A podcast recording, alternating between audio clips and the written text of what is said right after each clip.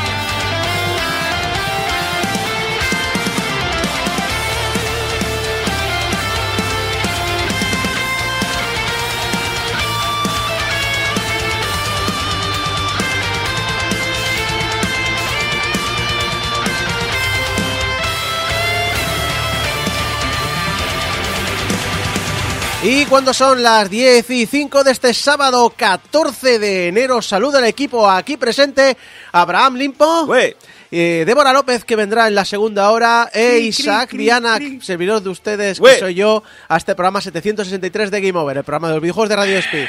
Hay que ver eh, cómo cambiamos eh, de extremos, ¿no? Hay veces que estamos aquí 5 o 6 personas, hoy no tengo ni siquiera los técnicos habituales de sonido. A ver, estamos estamos eh, a principios es, es principios de enero, estamos todos todavía resacosos. No sé ni cómo estoy yo aquí. Esto, mira, estamos haciendo como los youtubers que en diciembre te publican un vídeo al día porque está la monetización al tope y luego llega enero y dice, no, me voy a tomar un mes de vacaciones que es bueno para la creatividad. No, es que en enero es cuando se paga menos publicidad. Pero bueno, eh, eh, recordamos el Game Over, el programa de los videojuegos de Radio Despí, en el que os comentamos las últimas noticias, las últimas noticias teniendo en cuenta que hace un mes que no emitimos, por lo tanto, últimas recalentadas. Un poquito del... Eh, cogido la bandeja del precocinado, lo has metido en el microondas y ahí, ahí tenemos las noticias. En juegos que molan revisitados volveremos a hablar de Minecraft y lo que ha ocurrido en estos últimos 12 años desde que lo analizamos aquí. Y terminaremos con lo indie, donde hablaremos con Ludipe, que nos hablará de su Sushi for Robots. Pero antes... Pero antes toca hablar de otro tema. Toca hablar de...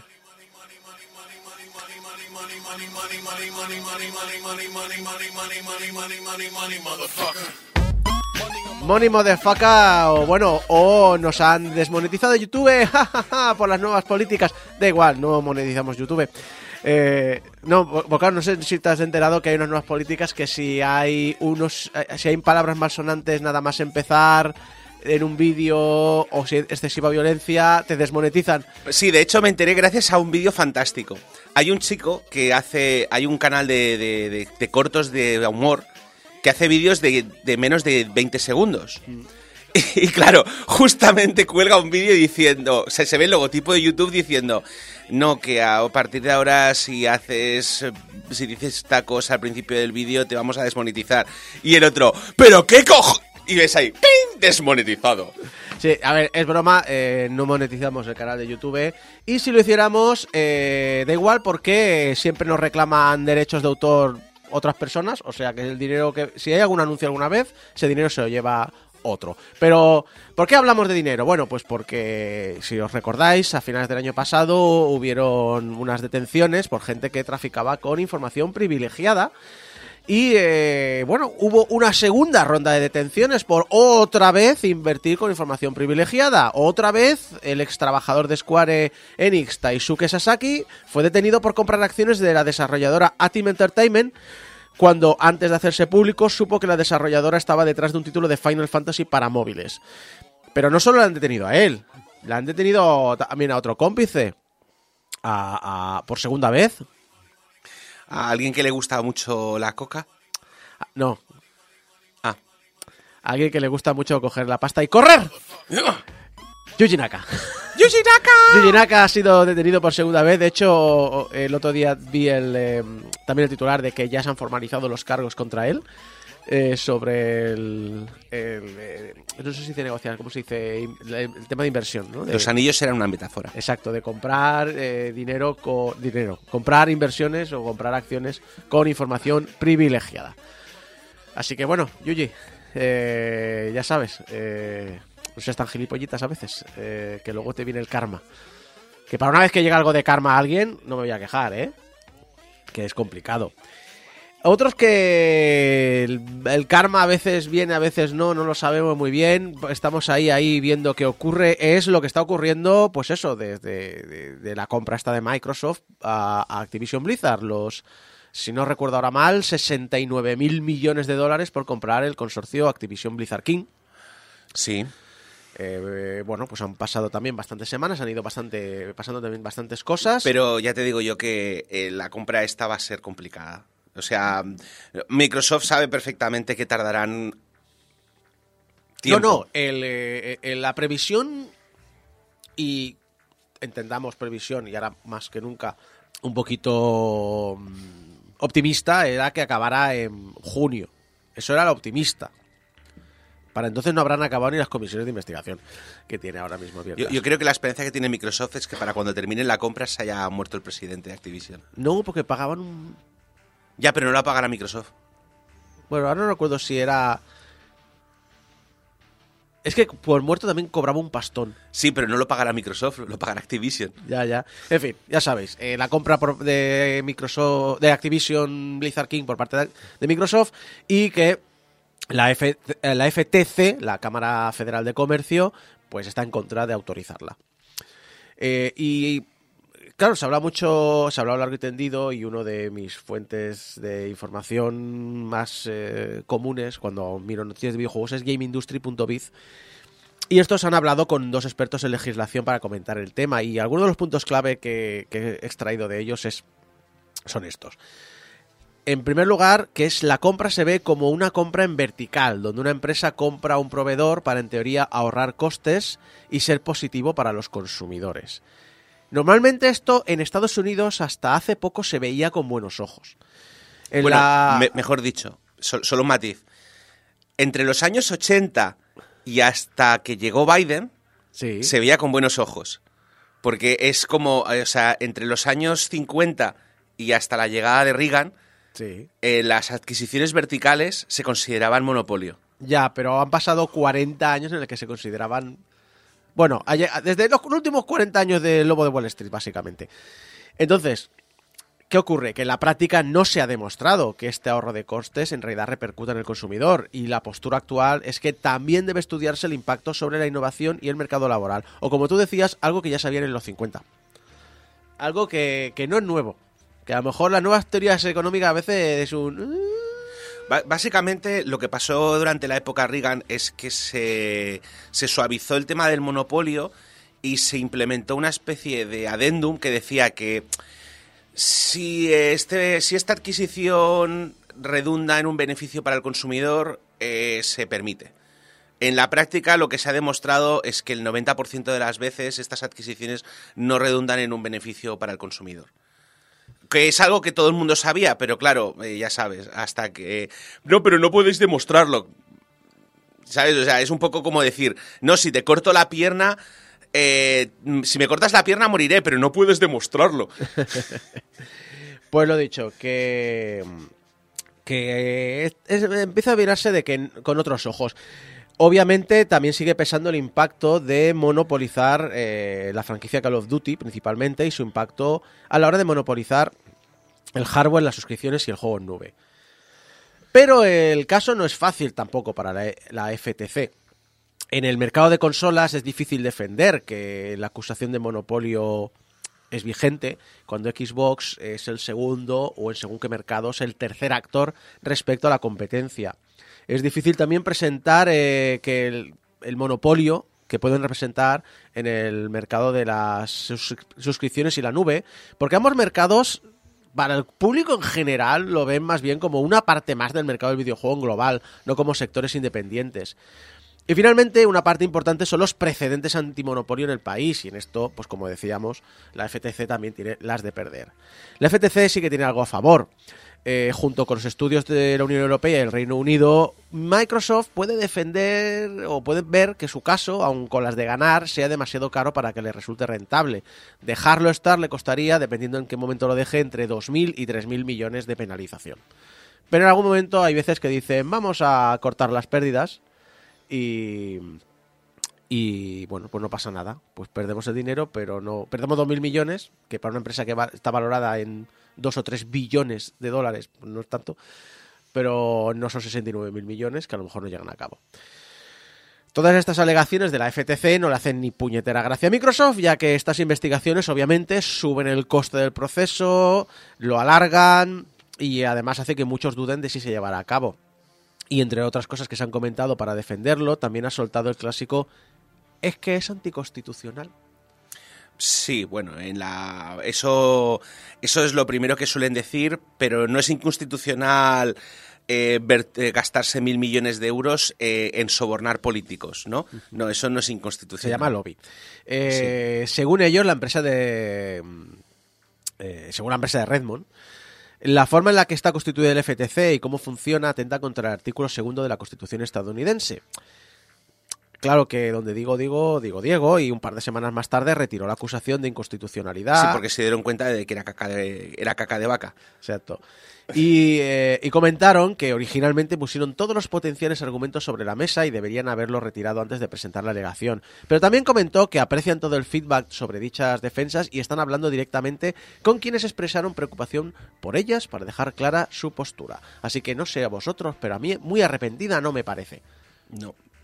Pero bueno, también es que esta, este merger le está llevando varapalos en todo, en todo el mundo.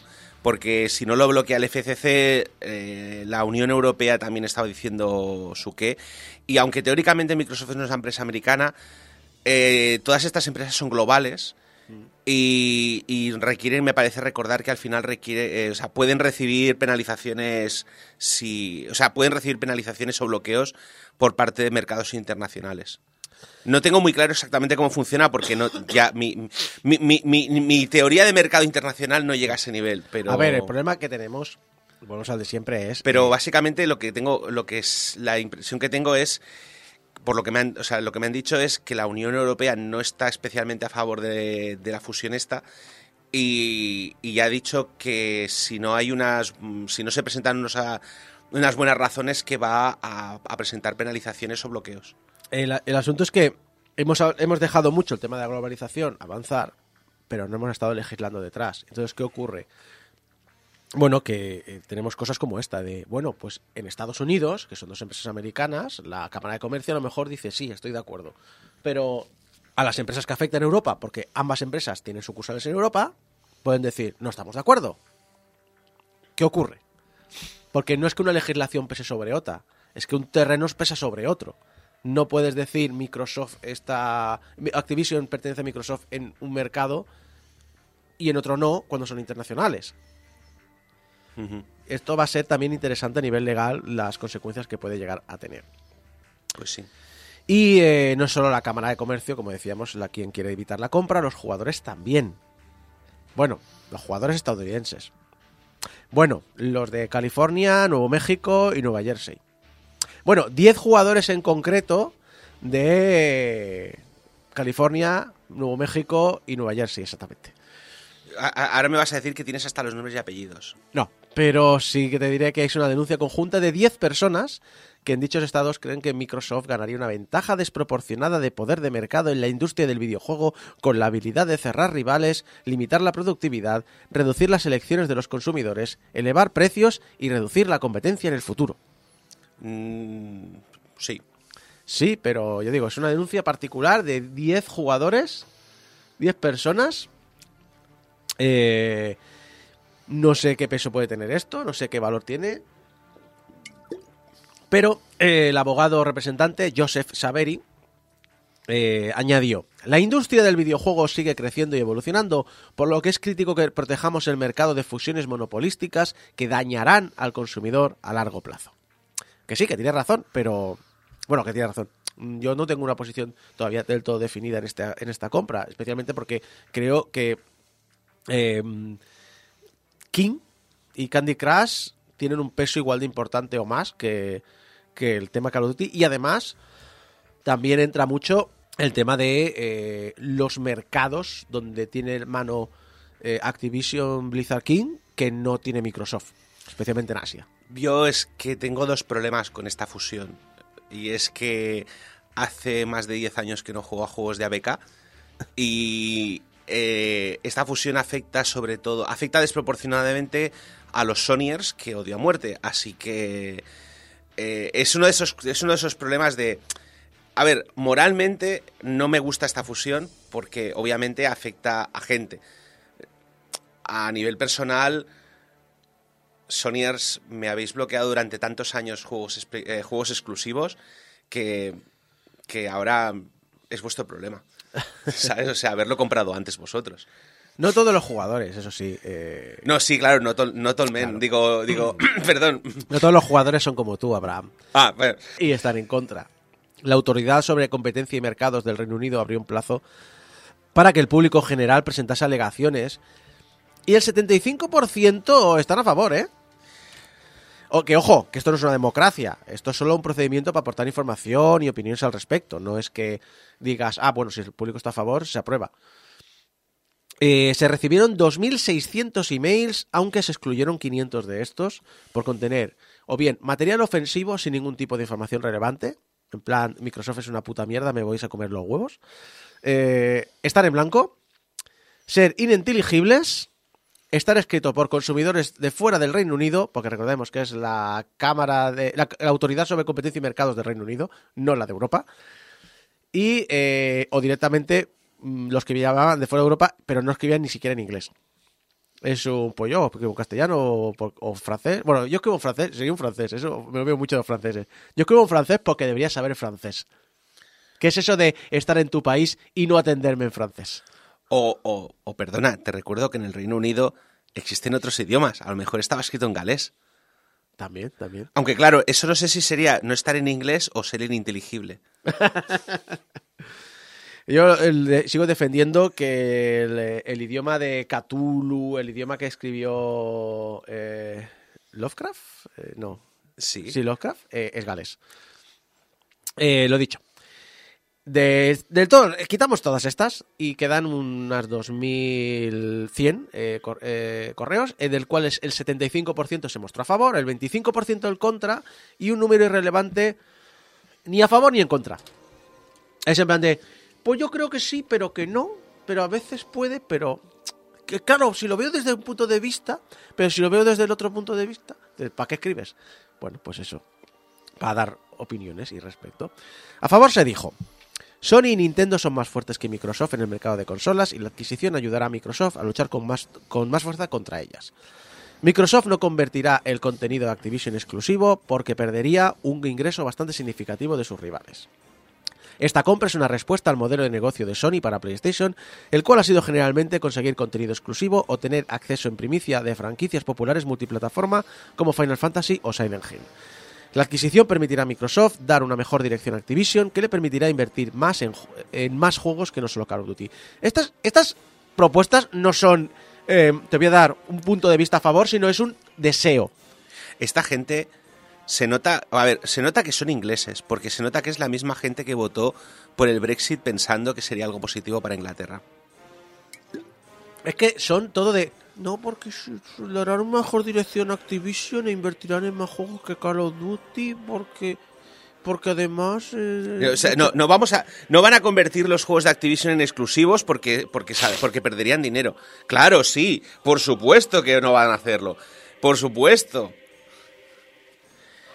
En contra se dijo, la adquisición llevará a consolidación y sentará un peligroso precedente, precedente a la industria del videojuego de comprar grandes productores en vez de incitar el crecimiento orgánico. Microsoft hará Call of Duty exclusivo, tal y como hizo con Bethesda después de adquirir Zenimax Media. Microsoft eh, se hará con el mercado de suscripciones multijuego después de la adquisición, ya que puede añadir juegos al Game Pass, aunque eso le suponga ir a pérdidas. Y Microsoft ya es la fuerza dominante en el mercado del juego en, nube y la adquisición afectará a la entrada de nuevas eh, empresas en este espacio. Y aunque aquí también hay alguna, por ejemplo, la de Microsoft hará Call of exclusivo, bueno, no lo sabemos. Nadie puede saber lo que, lo que puedes hacer o dejar A de ver, hacer. El resto me parece un poquito más decir, ojo, a ver, Microsoft aquí tiene- hay sí. elementos de, de A preocupación. ver, Microsoft tiene, o sea, Activision tiene un contrato en el cual se compromete a, a- se compromete a continuarlo haciendo multiplataforma durante 10 años. Así que oficialmente Call of Duty sería el menor de sus problemas. Call of Duty tienen Call of Duty hasta 2035 o así. Sí. Pero, pero es igual, porque Call of Duty no es.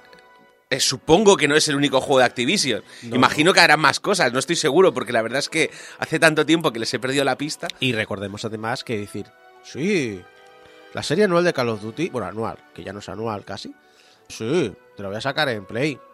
Ahora, todos estos productos derivados, todos estos magníficos apps, todas o- estas o- magníficas... Sí, o, por ejemplo hacer mapas exclusivos, que ya era algo que, Mm. que habían hecho otras veces. Es decir, no, no sé yo. Que. No sé yo si también tiene fuerza ese argumento. Pero lo he dicho, sí que hay algunas cosas que se han dicho aquí. Por ejemplo, eh, sí que se está sentando un precedente a la hora de comprar empresas. No solo Microsoft, ha sido general los últimos tres años o cuatro. Que está, pues eso, cortando el crecimiento orgánico de esta industria. También hay que decir que llegamos a unos niveles muy bestias de inversión. Pero es cierto que, bueno, que se nota que está- estamos entrando en una era más corporativista. No sé si sería el equivalente a grandes estudios de cine. Yo creo que no. A ver, es, es cierto que estamos entrando en una época en la que las triples A tienen menos juegos y estos son más caros y más mierders. Pero, perdón, es que hoy me he levantado en pie de guerra, está claro. Sí, sí. Pero, pero tenemos también un muy fuerte mercado indie y juegos, o sea, juegos, eh, lo, que, lo que hoy en día llamábamos A y doble A.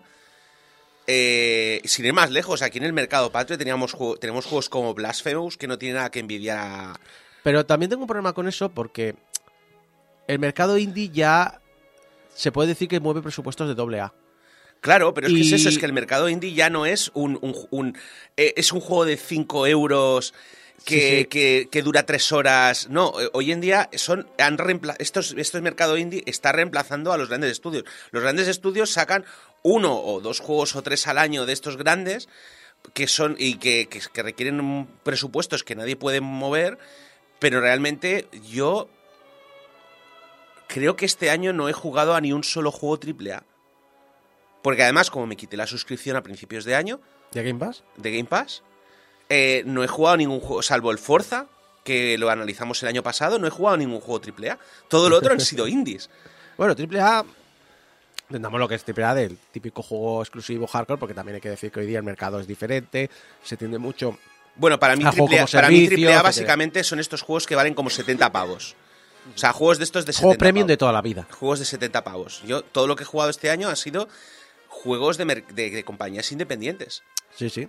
O sea, de, de hecho, que es lo que te decía, de Activision Blizzard King, lo último que jugué fue el Diablo 2. Y ahí podíamos. ahí también podíamos hablar sobre si es un juego independiente, si tiene una productora detrás. Porque Devolver Digital, por ejemplo, que produce muchos juegos indies, pero Devolver Digital pertenece a Embracer Group. Es decir, Ya, bueno, pero al final, al final, necesitas que no al final haya una inversora detrás es normal. De Por hecho, cierto- muchos de estos independientes tienen, hay, eh, o sea, son, existen gracias a incubadoras, como Devolver Digital. Pasa es que Devolver Digital es una incubadora como más visible. por cierto, eh, ya que hablamos del mal, eh, digo, de Activision Blizzard, eh, ¿sabéis quién es su presidente? ¿Bobby Kotick? No, Bobby Kotick es el director ejecutivo. ¿Cómo? El, el presidente de Activision Blizzard era Daniel Alegre, y digo era porque el 31 de marzo va a dejar la compañía. Ya nos alegre. Ya no, no. Bueno, a lo mejor sí, bueno, no lo sé, ya veremos en su futuro. Daniel, de hecho, entró de presidente y director de operaciones de la empresa en 2020. Y si se va de la empresa del mal, dices, hombre, tengo un buen currículum. Trabajo como Bicotic. Eh, he creado, estoy intentando hacer un monopolio más grande. Mm, ya he cumplido mis metas del, de presidente de la empresa del mal. ¿A dónde me puedo ir ahora? ¿Eh? Soy alegre. ¿A dónde me puedo ir ahora? Bueno, pues va a ser el nuevo director ejecutivo, es decir, el mismo nivel que tiene Bobby Kotick en Activision, de Yuga Labs. Que es Yuga Labs. ¿Quiénes son Yuga Labs? Os preguntaréis. Ah, una empresita que ha hecho cosas muy, muy chulas para los fans de los videojuegos y todo eso. Eh, son los que han creado la colección de NFTs Bored Up eh, Yacht Club. Los monos aburridos. Los de la serie de televisión del... Los de los que salieron ahí a Jimmy Fallon enseñando con famosetes su colección de NFTs de los monos aburridos en el barcos. Maravilloso. ¿Eh? ¿Eh? Bueno, el nivel. Si, eh, si él cree nivel. que tiene futuro, pues muy bien por él. Bueno, a ver, a ver el futuro de los NFTs, que ese también. Te recuerdo que Square sigue diciendo que hay futuro allí. Bueno, que investiguen tecnología de blockchain no me parece mal. Que se metan ya en chorradas de NFTs, bueno, el tiempo les pondrá en su lugar. Sacaron dos colecciones este año.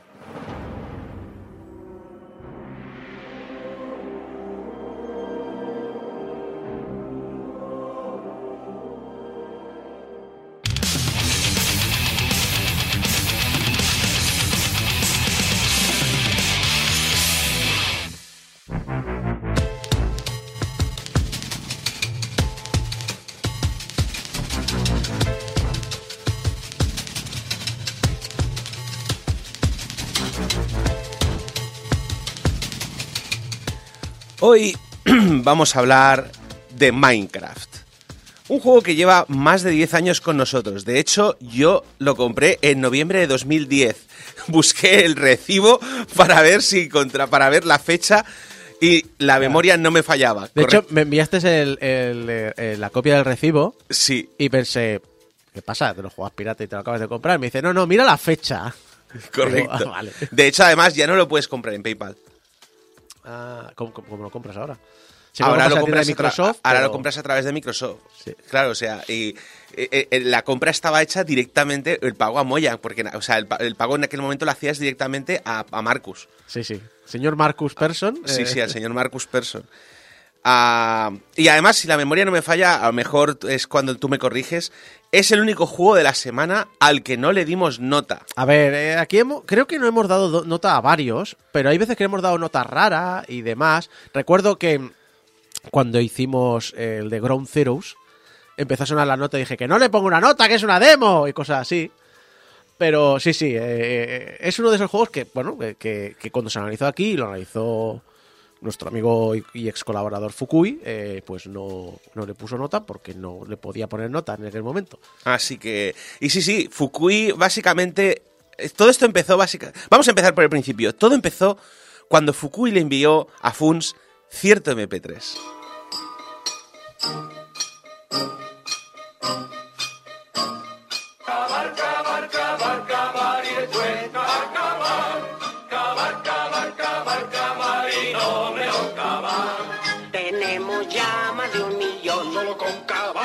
Cavar este rico socavón.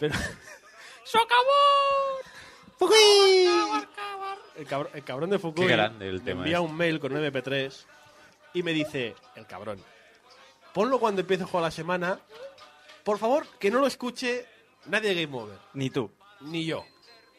Y es esto. Hay que practicar, pero al saber muy bien, muy bien. Oye, que se pega. Lo jodido es que el título de la, de la canción es Minecraft Hardcore Mix. Minecraft. Hardcore Mix. Eh, no sé yo, eh, no sé yo si es muy hardcore, pero... Bueno, hoy Bueno, hardcore fue. Hardcore fue. Mix, no sé. Bueno, él era la Ibo de, de los, de los siete enanitos. No sé, hoy en día supongo que habríamos mandado el Diggy Diggy Hole o, o alguna parecida. Sí. Pero. Bueno, esto lo escuchábamos en el programa 406 de la temporada 11. Que no sé cuándo se emitió, pero porque en aquella época, básicamente he escuchado, me bajé el programa de, la wiki y en aquella época no decíamos las fechas.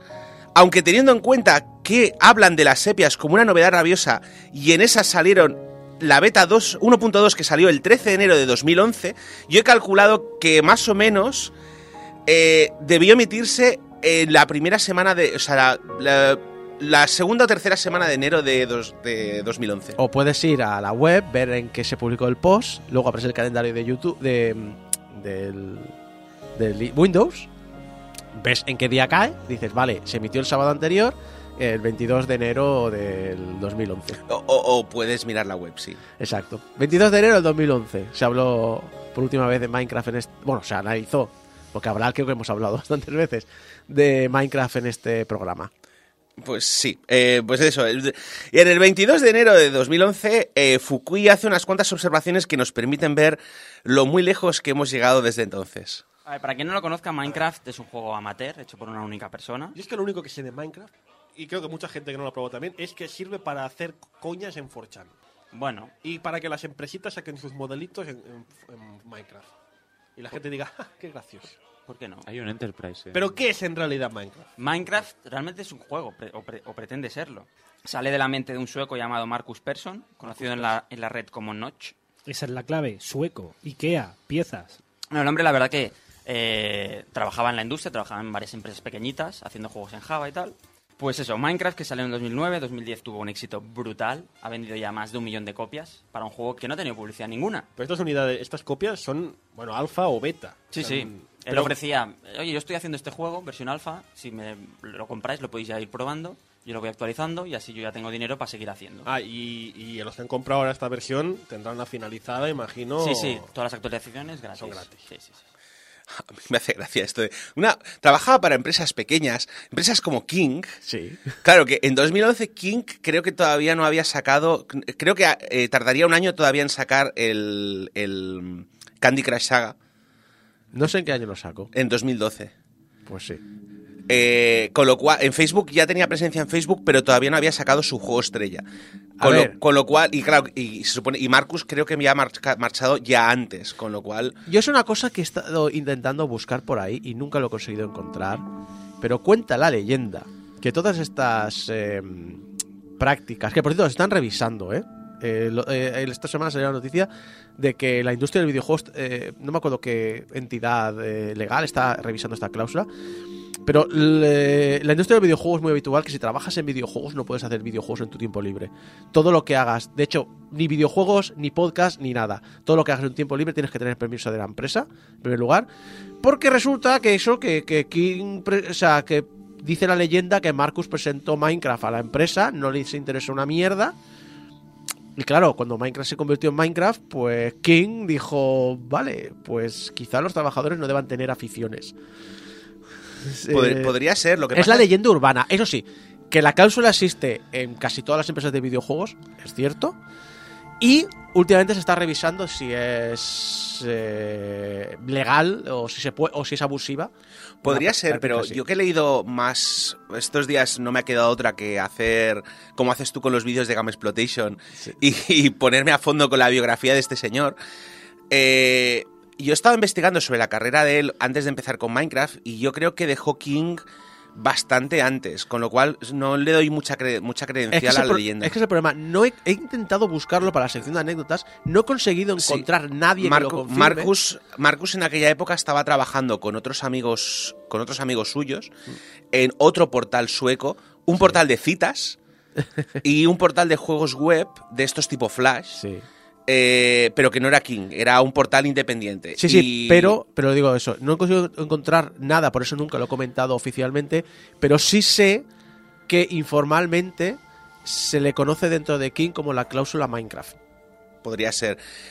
Y, pero la cosa, la cosa sobre todo es que cuando, de hecho, eh, eh, es fácil ver con quién estaba trabajando en aquella época, porque cuando funda Mojang, eh, los, los, básicamente, dos de los socios suyos de cuando trabajaban en el portal se incorporan a Mojang como, como trabajadores. Es decir, eh, básicamente la gente con la que ya estaba trabajando se viene a, a la empresa. Es decir, no, no es lo lógico hubiera sido que, que es posible que esta, que, esta, que esta gente que trabajaba con él fueran ex trabajadores de King, pero, pero está claro que esta gente ya no estaba trabajando en King en aquella época. Sí, sí. Pero bueno, más cosas. ¿No se te hace raro pensar en Minecraft como un juego amateur? A día de hoy, sobre todo si lo eh, habéis visto más a posteriori, eh, es raro. Los que hemos vivido esa época, es que recordamos que esa fue la época de la explosión de los juegos indie a través de Brave. Y entonces la idea de juegos eh, hechos por una o dos o tres personas con su propio dinero no era tan rara. Es, es de esas cosas. Mira, es un poco como. Ahora me ha dado por. Me ha dado por Hitman, ¿vale? Y me estoy. Quiero jugarme la saga entera y me he puesto a jugar al primer juego. Y tú sabes. Pero tú sabes. La cantidad de comentarios de gente diciendo que Hitman era un juego malo ya en su época. Y digo, pero estáis locos. el nivel de libertad y las innovaciones jugables que tenía estaban a la altura de otro juego de la época que era Deus Ex. Pocos juegos te daban esta capacidad de resolver problemas a tu estilo. Sí, pero ya sabes. Otra cosa es que envejezca mal. Otra cosa es que lo mire desde un punto de vista posterior. Otra cosa es que me coja el World of Assassination, la trilogía nueva, y, y lo, y lo mire desde ese punto de vista. Pero hay que ponerse en la época. Y Minecraft, sí, en su momento era muy básico. Sí, eh, era muy básico. Y, y- y nos hemos olvidado la evolución de, la, de lo mal que funciona la versión Java. Que en aquel momento era un problema. No sé, a mí no se me colgaba ni estas cosas. Yo la gente siempre se queja de que la versión Java era muy inestable y, y daba muchos problemas, pero yo lo que recuerdo era más bien de que era un juego sencillo. En el 2010 no era un problema. En el 2013, 14 ya lo era. Ahí me, ahí me refiero. que Yo creo que es ahí donde esas cosas se han ido olvidando con el tiempo. Supongo. Más, más detalles curiosos. Bueno, más detalles curiosos. Más detalles del, del- del audio este. Dice que en 2010 se habían vendido ya un millón de copias. A día de hoy, eh, según los últimos datos que me han pasado, espera que lo saco del- del- de, de la barriga del fax, como el, como el Petri, eh, se han vendido 240 millones de copias. 240 millones de copias. Yo, yo me acuerdo cuando veía el Tetris de Game Boy y decía, guau, ¿quién coño va a superar eh, el Tetris de Game Boy? ¿Lo has superado? Ah, bueno, ah, la Game Boy no, perdón. El Tetris en eh, general. eh, sí, no, ahora mismo Minecraft es el juego más vendido del mundo, más que cualquier otra franquicia. Incluso franquicias como FIFA. Que es en plan de, sumando todos los juegos que se han vendido de FIFA, eh, sigue vendiendo más. Sumando todos los juegos de Sims, sigue vendiendo más. No sé cómo, no sé cómo lo ha hecho, pero lo ha hecho. Sí, sí. Bueno, hablaremos de eso luego. Pues sí. Y, y bueno, el, creador nos prometió actualizaciones de por vida. Y pasado 12 años, bueno, a falta de una semana, Sí. eh, no han habido pocas. Eh, el juego ha cambiado mucho desde aquel entonces, pero cuanto más cambian, más quedan iguales. ¿El juego qué consiste? Pues eso, depende del modo, consiste en una cosa u otra. En el modo clásico, tú tienes un montón de elementos y es un poco pues tipo Lego. Has de construir lo que te dé la gana. Pues como decía Cupa antes, hay gente que se ha dedicado a construir el Enterprise. Voy- me aburro, voy a o, o todo, o todo el Bioshock 1, he visto por ahí. Mapa, pues voy a reconstruir Rapture. Lo último que he visto así en vídeos en YouTube es eh, Hirule también, construida. Todo. Modo clásico o libre, ¿no? Sí, Sería. que pues es modo cheto también, ¿no? Porque no, no tienes que ir recogiendo tú Ah, bueno. elementos. O sea, tú vas haciendo. te dan, te ya- dan todo. Tienes rocas, tienes eh, madera, tienes tierra, tienes los elementos que quieras, los vas combinando y haces Vale. las estructuras. Este no es el que está en la web también, que en la web puedes jugar una versión Java en navegador, Sí. que es como libre. Es- Seleccionas cubos y, y vas haciendo. Yo lo estoy probando, tiene su gracia. Y luego tienes el modo survival, que es el modo, Modo divertido. survival. Modo survival. Simplemente es, pues, tu personaje ha de vivir allí, en este mundo, recolectar eh, elementos. Claro, tú piensas que empiezas sin nada, con tus manos. Entonces, vas pegándole puños a, a un árbol y coges madera. A puñetazos. A puñetazos. Que es vasco que. Tú estás en tu mundo, recoges esos elementos y a la noche hay peligros. A la noche te vienen... eh, Michael Jackson y sus amigos. te vienen monstruitos que te atacan. Entonces has de construir una casita, has de construir un refugio para que no te entren. Entonces, pues consiste en eso. Eh, Durante el día recoges elementos, exploras y durante la noche estás ahí recogidito y te vienen los malos, pero tú a ti no te hacen nada. El modo multiplayer, que la alfa quizá ya no estaba muy perfeccionado, poco a poco ha ido mejorándose. También gracias a la comunidad, porque la comunidad ha ayudado a hacer mods, a, a crear servidores y, y- y a expandir un poco la experiencia, pues tienes modos multijugador. y a mí también me parece curioso una cosa, es que en este modo multiplayer, que a diferencia de, por ejemplo, a ver, representa que tú eres un tío que está allí, otro tío que está allí, que vete a saber dónde es, que en principio el juego no, no te reta a, a darte de tumbos contra él, no te reta a pelearte. No, al principio había un problema porque la gente se dedicaba a lo típico, a destruir las construcciones de los demás. Ahora ya parece que está más controlado y ya no te las pueden Pero destruir. decir- o, o se puede limitar, depende del, del mod del servidor. Sí, controladísimo. Es- está controladísimo lo de, lo de que la gente no destruya las cosas de los demás. A ver, yo recuerdo eh, ya por el 2015 jugar en algunos servidores que tenían estos mods y realmente era funcionaba muy bien, pero el problema es que siempre hay alguna manera, siempre te las puedes ingeniar de alguna manera para putear. Sí, y como, y como dice, y parafraseando a FitMC, el youtuber que siempre está paseando por 2B2T, el servidor más antiguo anárquico de Minecraft. Ese básicamente es el sitio más No, no, no- Hostil. hostil, Y nocivo. y, nocivo y, y- y lleno de griffers del universo. Es de los de Forocoches y Forchan, unos aficionados a nuestro lado. Sí, y básicamente sí, lo de los- que lo de los griffers se ha solucionado, sí, ciertamente hay plugins, pero los griffers existen y existirán. Pero bueno, unos apuntes. Dice, Fukui habla del modo clásico, pero que hoy en día conoceríamos como creativo. Pero es que en aquel momento eran dos aplicaciones diferentes. O sea, teníamos eh, una aplicación que era el, anti- la anti- eh, digamos, el, el- la- el Minecraft antiguo, que era el modo clásico, que era creativo, pero en principio Notch solo estaba haciendo como un modo, eh, solo quería hacer un Minecraft Survival.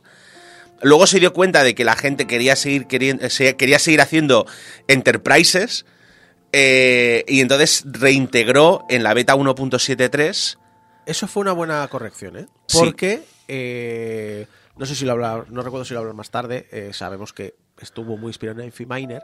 Infiniminer. Infiniminer era un juego de equipo contra equipo.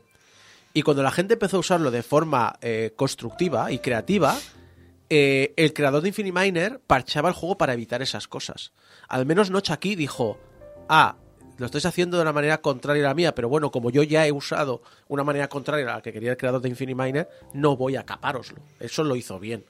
Sí, yo creo, yo creo, yo creo que se dio cuenta de que el modo clásico seguía siendo, se seguía jugando mucho y, y que la gente pedía que se reimplementase el modo clásico dentro del juego y era una cuestión de tiempo. Otra cosa que me ha llamado mucho la atención eh, cuando se reescuchaba el programa es que había una versión web. No me acordaba, pero as- eh, en cuanto lo, lo ha comentado, he dicho, sí, claro. Es uno de esos recuerdos de, ¿se te activa de nuevo? Dices, sí, claro, había una versión web. Ya, yo, pues yo no me acordaba en absoluto. De hecho, eh, me he tenido que, pu- me he tenido- le he tenido que investigar y ha, ha sido complicado porque, claro, ¿cómo buscas Minecraft web? Hay un movimiento de fans de archivar todas las versiones antiguas, que en parte se vio un poco bajado porque la propia Mojang hizo el esfuerzo y lo incluyó en el lanzador, pero al principio no existía eso. Y entonces es posible que si, eh, si escarbas un poco puedes encontrar versiones antiguas que te puedas instalar tú en tu propio servidor eh, localhost y demás, pero sí, es complicado encontrar ahora mismo la posibilidad de jugarlo. Pues, pues básicamente encontré que se puede jugar, se pudo jugar gratuitamente en la web de Mojang, bueno, en la web de Minecraft, porque en aquel momento no era Mojang, hasta la alfa 0.030. Y que en 2019, con el motivo del décimo aniversario, se hizo una o sea, la propia Mojang hizo una recreación en JavaScript de la alfa 0.023 que se podía jugar en el navegador con JavaScript. Y yo lo flipé, porque funcionaba bastante bien. Ahora, eh, es cutrísima. Quiero decir, esa, se me hizo rarísimo eh, el, ver el Minecraft como era en aquella época. Además, no- es una cosa que no nos fijamos mucho, pero de vez en cuando eh, rehacen texturas. Sí. No, y no solo eso, las, muchas de las mecánicas han cambiado muchísimo. O sea, pero mucho. Otra cosa que me hace mucha gracia es cómo nos reíamos del concepto de pegarle un puñetazo al árbol para conseguir madera, pero que hoy en día se ha convertido en un cliché eh, de casi todos los juegos de supervivencia. Hay muchos juegos de supervivencia que hoy en día, en vez de empezar recogiendo ramas, empiezas pegándole puñetazos a los árboles. De hecho, el último que he probado de este estilo, Valheim, empiezas así, que yo pensaba, lo lógico sería, que además es un juego que tiene un aspecto muy serio, empiezas recogiendo ramas. Pero no, empiezas pegándole puñetazos a los árboles. Y, y no sé, se me, se me antoja raro. Bueno, pero es, es- es lo que hay. Eh, así, otra cosa curiosa, cuando habla del modo supervivencia y habla de, de- de refugiarse en las casas de la noche, estaba mirando y, y en- cuando, cuando Fukui lo probó, todavía no se habían inventado las camas. Las camas, para que no lo sepa, en Minecraft sirven para hacer pasar la noche. Si la pones en un sitio seguro y duermes, eh, pasas esos 10 minutos de eh, supervivencia. Exacto. Entonces, claro, eh, para, para Fukui la experiencia de supervivencia en aquel momento era de noche me tengo que esconder de los zombies, porque realmente es pasar 10 minutos eh, eh, o, o huyendo o, porque, eh, o, o peleando o, o escondiéndome, Sí. porque no había manera de dormir y saltarte la noche. Y una cosa que también me ha llamado mucha atención es que la mención del multijugador, porque ya en aquel momento era bastante importante. O sea, acabamos de prácticamente el juego acaba de empezar, pero ya se re- ya había una comunidad multijugador muy potente Y de hecho, una de las primeras cosas que hizo Person al fundar Mojang fue contratar a los programadores de Bookit, que lo hablaremos más tarde, pero fue uno fue el principio del fin para, para, para, para Person. Eh, al reconocer que el multijugador era una cosa que iba a ser muy importante, contrató a los programadores de Bookit para que, para que generasen la API, la futura API de multijugador. Eh, que al final no se implementó, porque todavía estamos esperando. Hola, Mojang, quiero mi API. ¿Dónde está mi API oficial ¿De, de multijugador o de mods? de Modders? De modders. Has dicho multijugador. No, es que la idea era que ellos tenían que hacer una API multijugador para que se pudieran implementar mods. Ah, vale. ¿Vale? Y esa API nunca se ha llegado a hacer. O sea, hay servidores multijugador, pero no hay una API abierta. Bueno, han hecho lo de los paquetes estos de integrados y que de cuando te conectas al servidor se bajan automáticamente. Cosas así. Es eh, la, la alternativa a los mods. Pues sí. tres modos diferentes. Lo que se genera es un terreno enorme, enorme, o sea, enorme, aleatorio. Y tienes tu- tus ríos, tienes tus montañas, tus cuevecitas, tus bosques, tus zonas nevadas, tus desiertos, ¿no? Y puedes eh, busca- buscar oro o, o metal o lo que sea, ¿no? Y vas buscando muchos tipos de material. Ahora mismo en la beta ya han actualizado hasta 91 bloques distintos. Para moverte por el mundo tienes, como dices, va- vagonetas, que puedes hacer vías, raíles, las empujas por una bajada y, y aprovechas el impulso. Porque claro, no hay motores, todavía no, no, no han llegado tanto. Y barcas también, puedes cogerte por el río, por el mar, ir remando. Todo pensado. Hay quien hace CPUs. Sí, había un- porque hay algunos bloques que son activadores. Entonces, cuando los eh, presionas, pasa algo en pantalla. Se enciende un, Un poco rollo Little Big una Planet. antorcha o algo así. También decían Sí. calculadoras. y- Ah, Sí, eh, sí, había sí. una ALU de 16 bits hecha con mechas. Ahora lo último han sido los bloques instrumentales. Y entonces la gente se ha dedicado a hacer cancioncitas. Por ejemplo, el otro día vi la de Portal, la de Stira Live. 91 bloques. Qué tiempos. He mirado la cuenta. Ahora vamos por 825 bloques en la 1.8. Y la nueva, la 1.9 va a añadir 25 más. Con todos los de bambú y las, y las librerías que se pueden. Que, que van a añadir librerías huecas que puedes Uno, añadir. uno, la, la 1.9 no, la 1.20. Eh, bueno, la, Estamos en la 1.19. la 1. Sí, perdón, la 1.20. Sí, sí. La, la nueva, básicamente. La nueva. La, la- es que no me acuerdo qué nombre le han puesto, pero la que viene después de la que usan Clips 2. Sí, No, no me acuerdo tampoco. Eh, pues eso, van a añadir bloques de bambú sólido y van a añadir eh, que- librerías vacías donde que las puedes poner libros Sí. y que por fin les puedes poner libros con redstone para activar puertas secretas, como en el Bibliocraft. Sí. Aunque hay que decir que la gente era bastante imaginativa y haciendo cosas como incrustar una vagoneta con cofre dentro de una librería, podías tener una librería funcional. Hmm. Cosas así. Sí, decir, no, sí. Cosas de estas se hacían. Lo que pasa es que, bueno, está bien que reconozcan que algunos mods tenían razón. Pero bueno. Eh, una de la- o sea, Fukui cuando habla del, del Minecraft en aquella época menciona ríos, montañas, cuevas, bosques, zonas nevadas y desiertos. Todo esto era mm, bastante novedoso en aquel momento, ya que eh, todo esto se implementó como dos meses antes del análisis en la Halloween Update.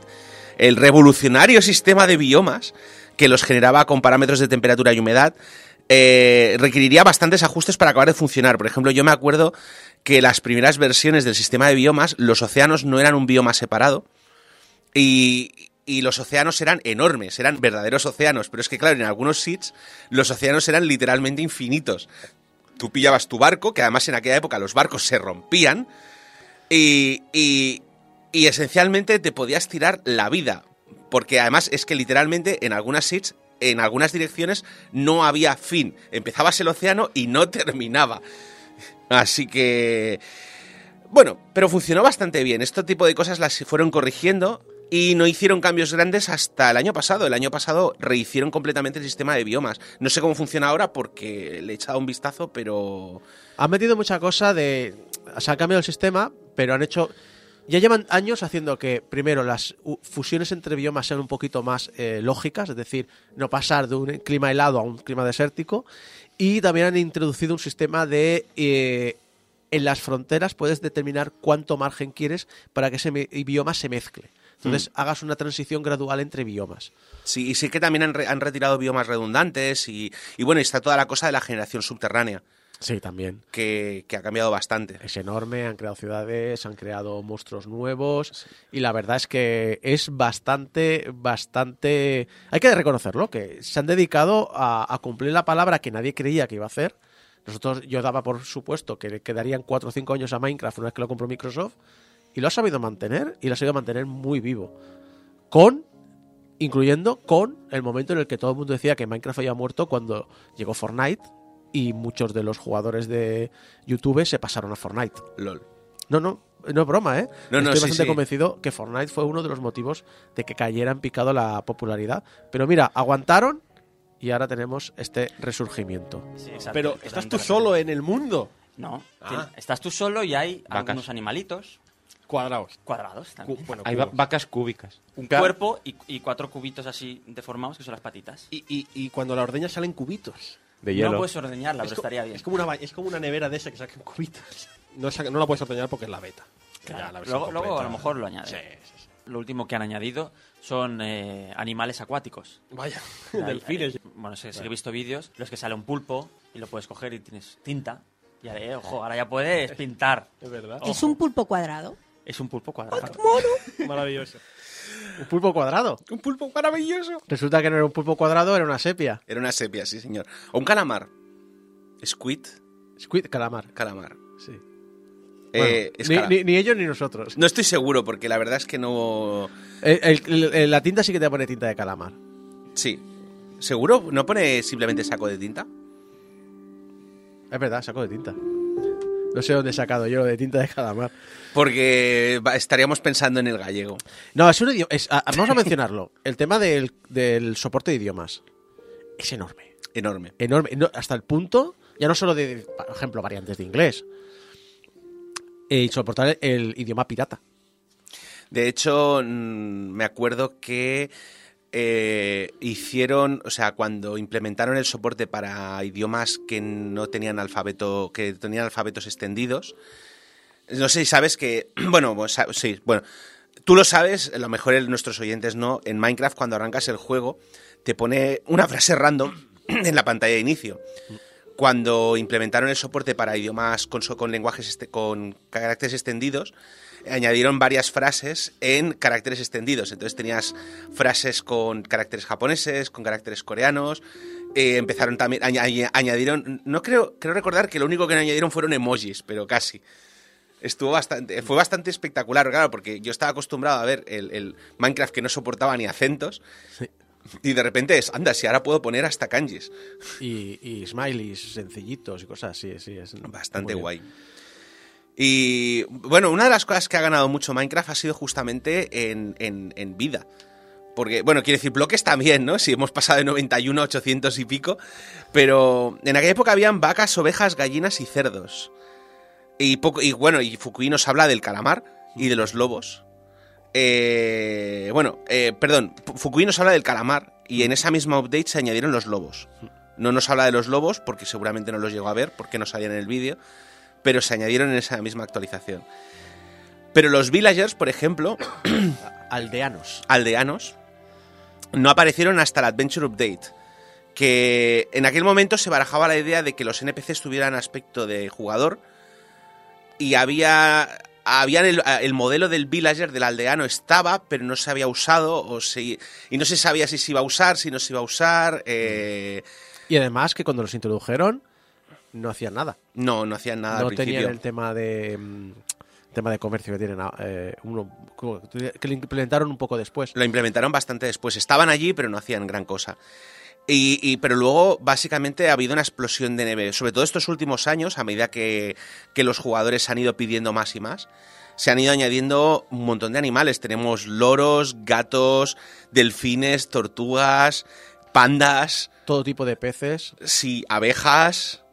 eh, y han añadido axolotes. Sí. Los ajolotes. Ajolotes maravillosos. son Buenísimos. Son Y adorables. Cuando vas a saltar un templo marítimo, te llevas como 30 de ellos y, y matan a todos los enemigos por ti.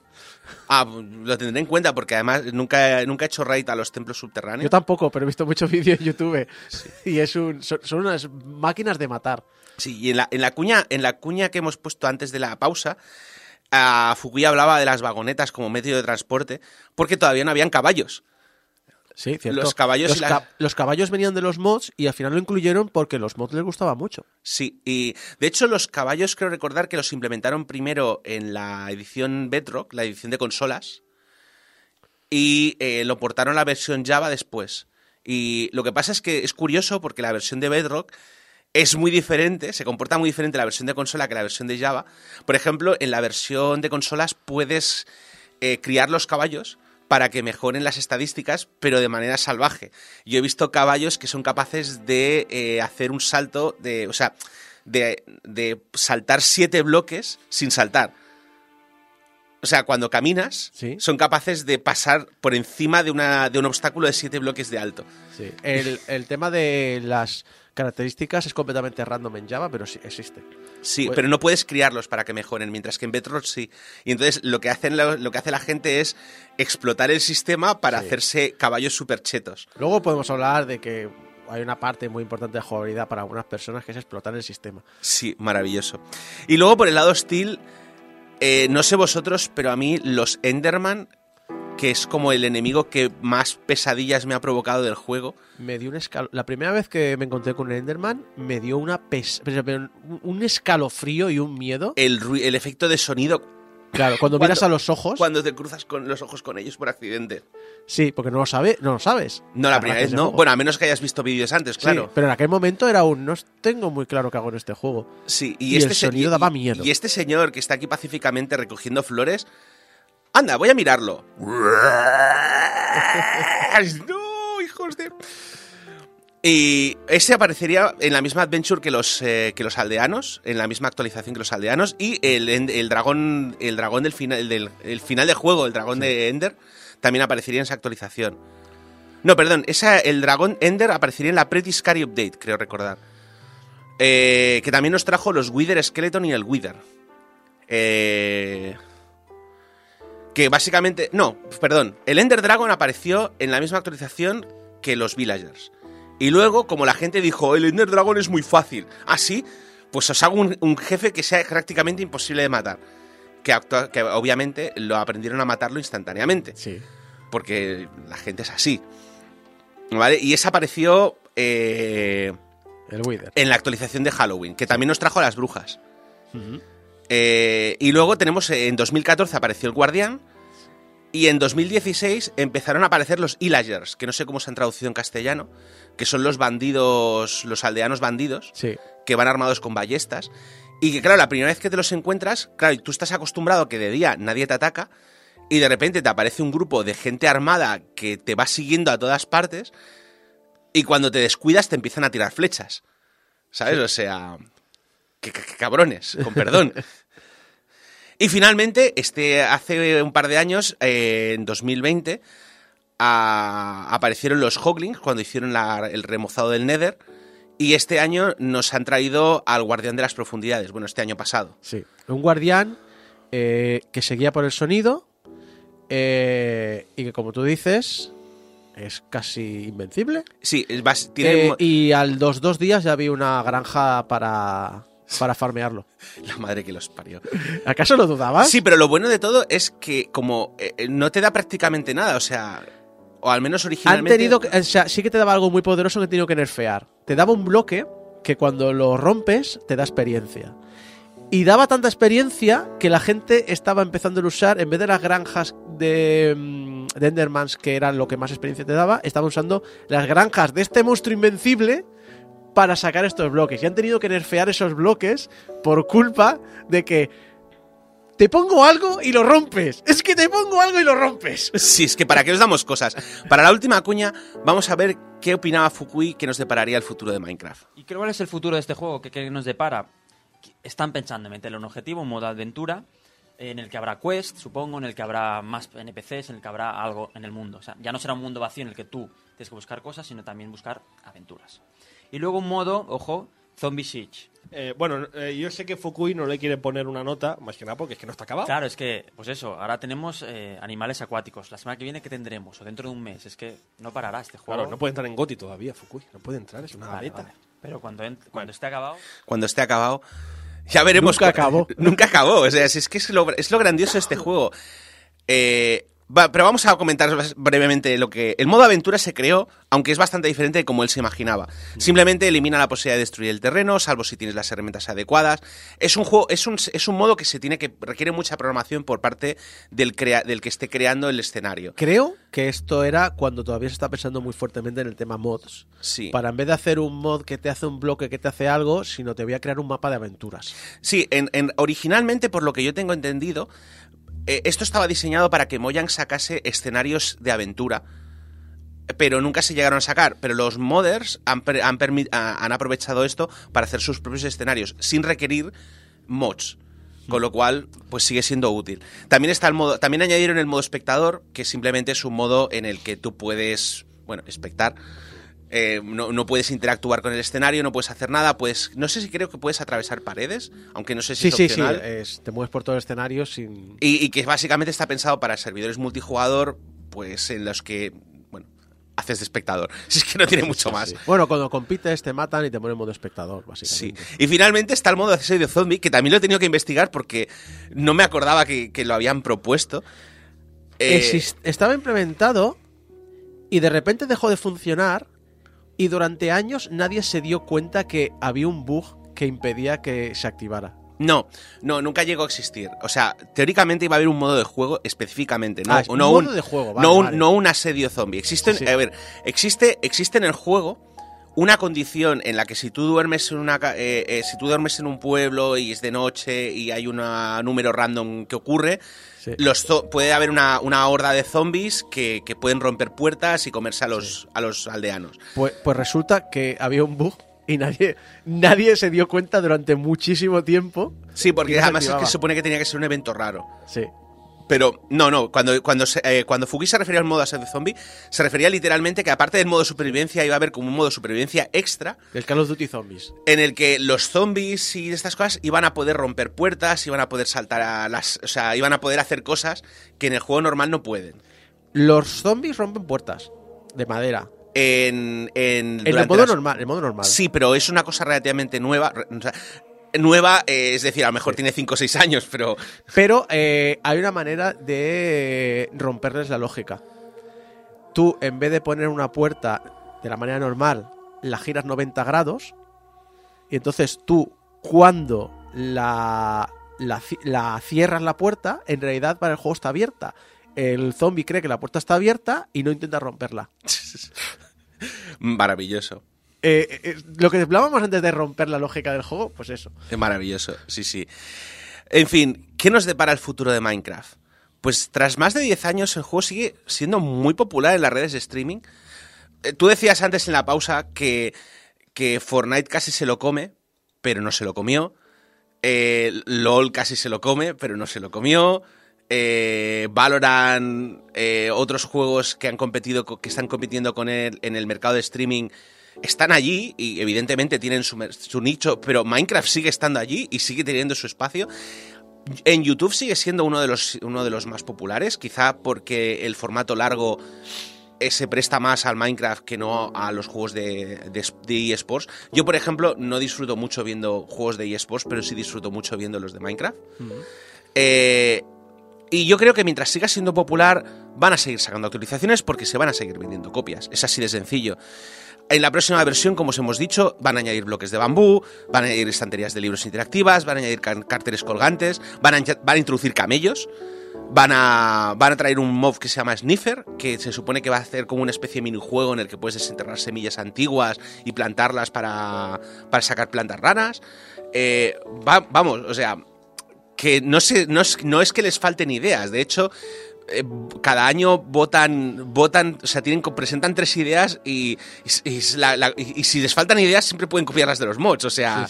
De hecho, el problema que han tenido en los últimos años y lo han criticado mucho es presentar demasiadas ideas en el Minecon y luego ver que no les da tiempo a actualizar, a implementarlas todas.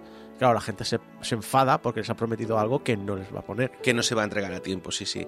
Incluso si nos cansamos del juego estándar, tenemos alternativas. Está la Bedrock Edition, la edición de consolas, que eh, originalmente era una versión simplificada, en la práctica hoy en día está prácticamente al mismo nivel que la versión de Java, la única cosa es que no puedes instalar mods, pero eso no es un problema, porque en realidad, a menos que seas una persona como yo que necesita los mods para sobrevivir, ¿Por He, he leído que es eh, ha encontrado un, nicho- un, una parte- un sector muy importante en los padres, porque está mucho más controlada. Sí, básicamente eh, los niños, o sea, si tú tienes un hijo no quieres no quieres usar la versión Java. Eh, también tienes el Minecraft Dungeons, la que es una especie de clon del diablo. A mí no me dijo gran cosa, Me pero aburrió muchísimo. ya bueno, pero tiene su público. Yo veo que siguen sacando actualizaciones y si- no creo que saquen actualizaciones si no vende. Solo lo jugué la, la primera versión y no me gustó. Tienes el Story Mode, que ya es un poco viejo, pero bueno, eh, lo puedes jugar en Netflix, que se dice pronto. No sé si lo han quitado ya o lo iban a quitar en breve, ¿eh? Bueno, pues no sé. eh, y si no queremos tirar de videojuegos, pues tienes novelas, tienes libros para niños, tienes juegos de mesa, tienes cómics, tienes eh, los libros estos de autoayuda que sacan los, eh, los streamers eh, de aquí. Eh, vamos, que Minecraft ha dejado de ser simplemente un juego amateur hecho por solo un sueco en sus ratos libres. Sueco, Ikea, piezas. Para convertirse en la franquicia de videojuegos más relevante en la actualidad. Y por eso le vamos a dar... En los juegos que molan no ponemos noticias, no ponemos notas. ¡No me hagas esto, no!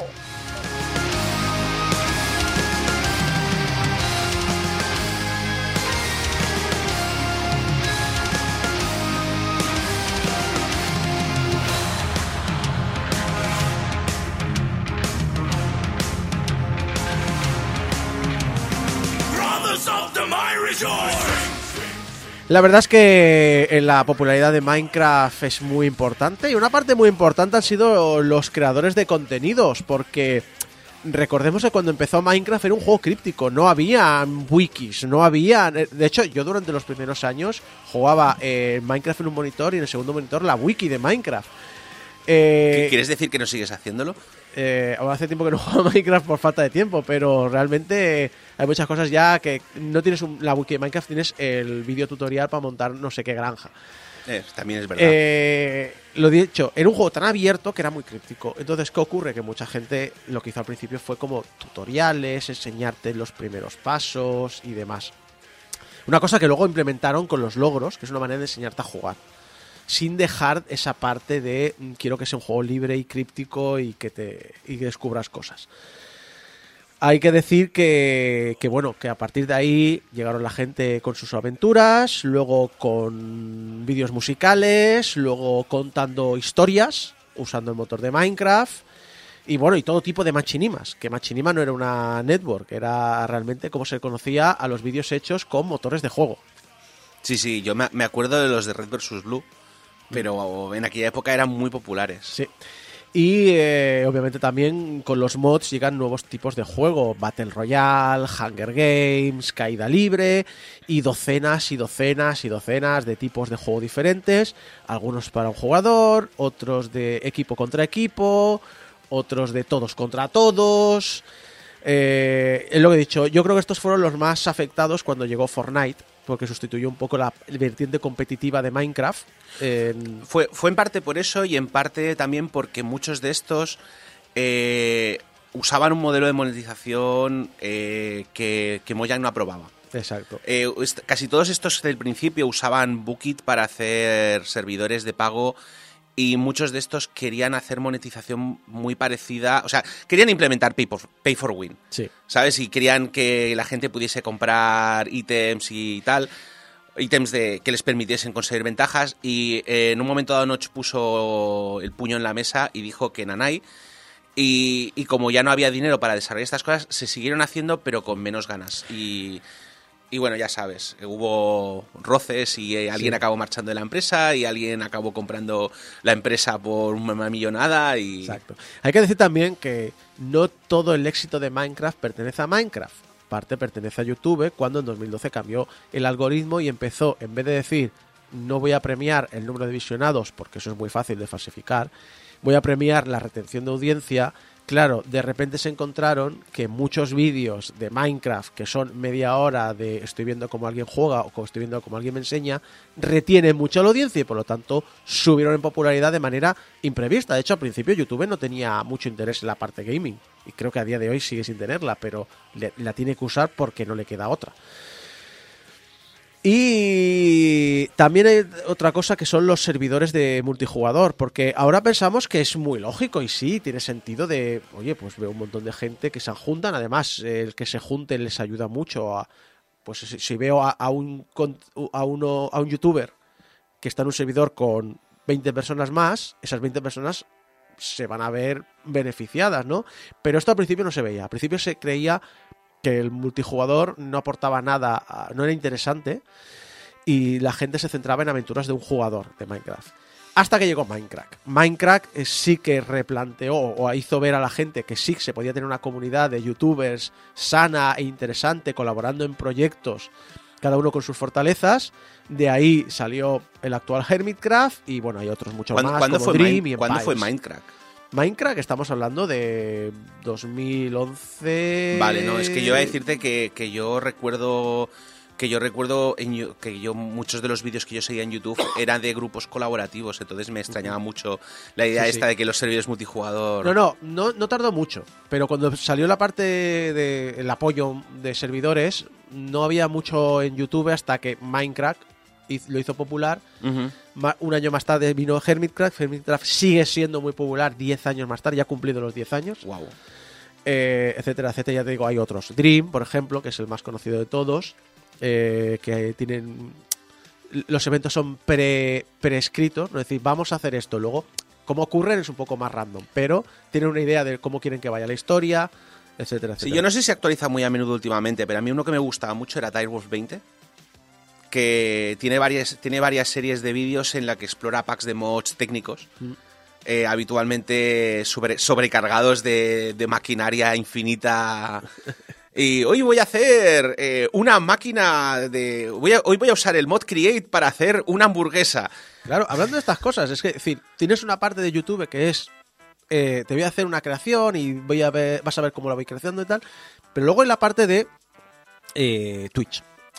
Porque claro, muchos de estos eh, jugadores son de vainilla o vainilla plus, sin mods o con mods justos de calidad de vida, pero que no te dan ninguna ventaja real, real a nivel de, de crear cosas. Entonces, ¿qué ocurre?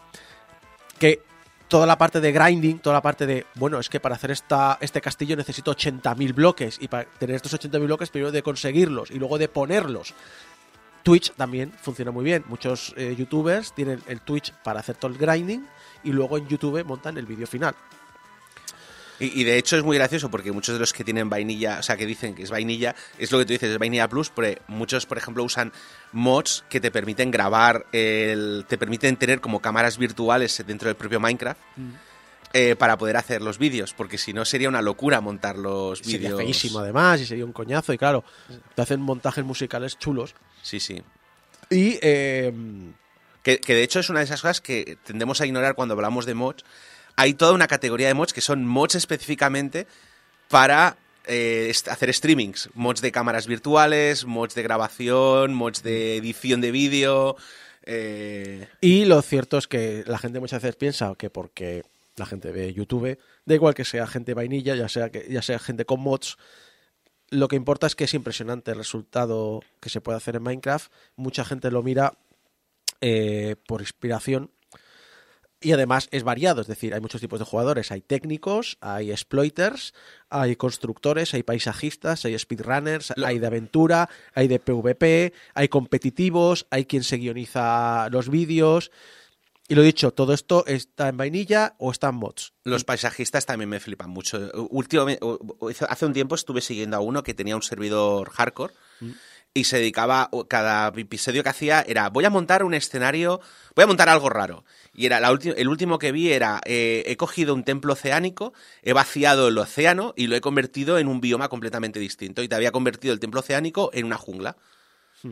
¿Sabes? Y era como, pero cómo, ¿cómo has podido hacer esto? Y con mucha paciencia. La respuesta es con mucha paciencia.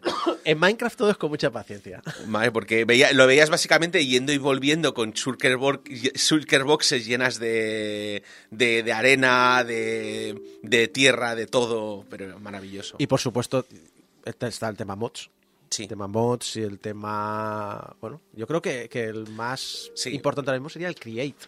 Sí, a ver, hay muchos mods técnicos. Pasa es que muchos de estos mods se siguen actualizando, pero para versiones antiguas. Se me ha ocurrido mirar, por ejemplo, el Industrial Craft, que era uno de mis mods favoritos hace años, y se, y se actualizó en julio. Para la versión 1.12 del Minecraft. que se dice la 1.12 de eso. que- Ocho versiones anteriores. Sí, eh, entonces el- hay mucha gente, claro, que, que está buscando mods técnicos que les lleven un poco más adelante. Además, muchos de estos mods antiguos eran muy de endgame, es decir, ya he terminado el Minecraft, ya me he pasado todo el juego, ¿y ahora qué hago? En cambio, el Create te permite... eh, tiene una curva de aprendizaje que te permite empezar con cosas muy básicas con, los con el equipo que tienes cuando empiezas y a medida que vas avanzando y vas obteniendo nuevos recursos, automatizar más cosas. Con lo cual es muy práctico y además es muy bonito y está muy bien integrado en el juego. Pues eh, lo dicho, eh, Minecraft. Minecraft que aunque la gente, pues eso, recuerde el juego como ese juego antiguo y no le preste mucha atención, es muy vivo. Eh, no creo que exista, sobre todo nunca he creído que exista ni el mejor juego, ni la mejor película, ni... eh, sobre todo a nivel de industria cultural, me parece bastante ridículo pensar.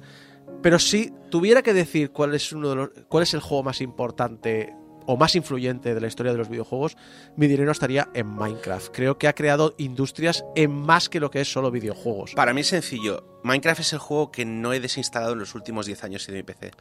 Pues ahí lo tenéis. Minecraft, eh, 10 años y no sabemos cuánto más le queda por jugar.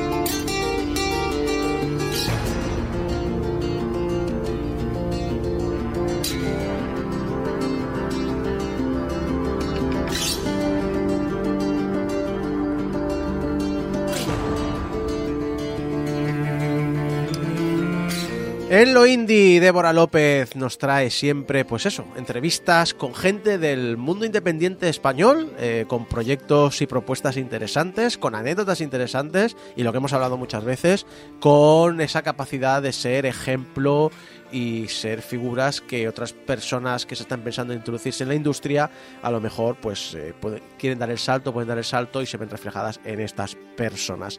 Y lo hace, como he dicho antes, como siempre, Débora López. ¿Qué tal, Débora? Buenos días. Pues muy bien, la verdad, aquí estamos. eh, primer programa del año, ya hemos entrado en 2023 y yo creo que como pro- primer programa del año esto requería una, una persona invitada de categoría, de nivel.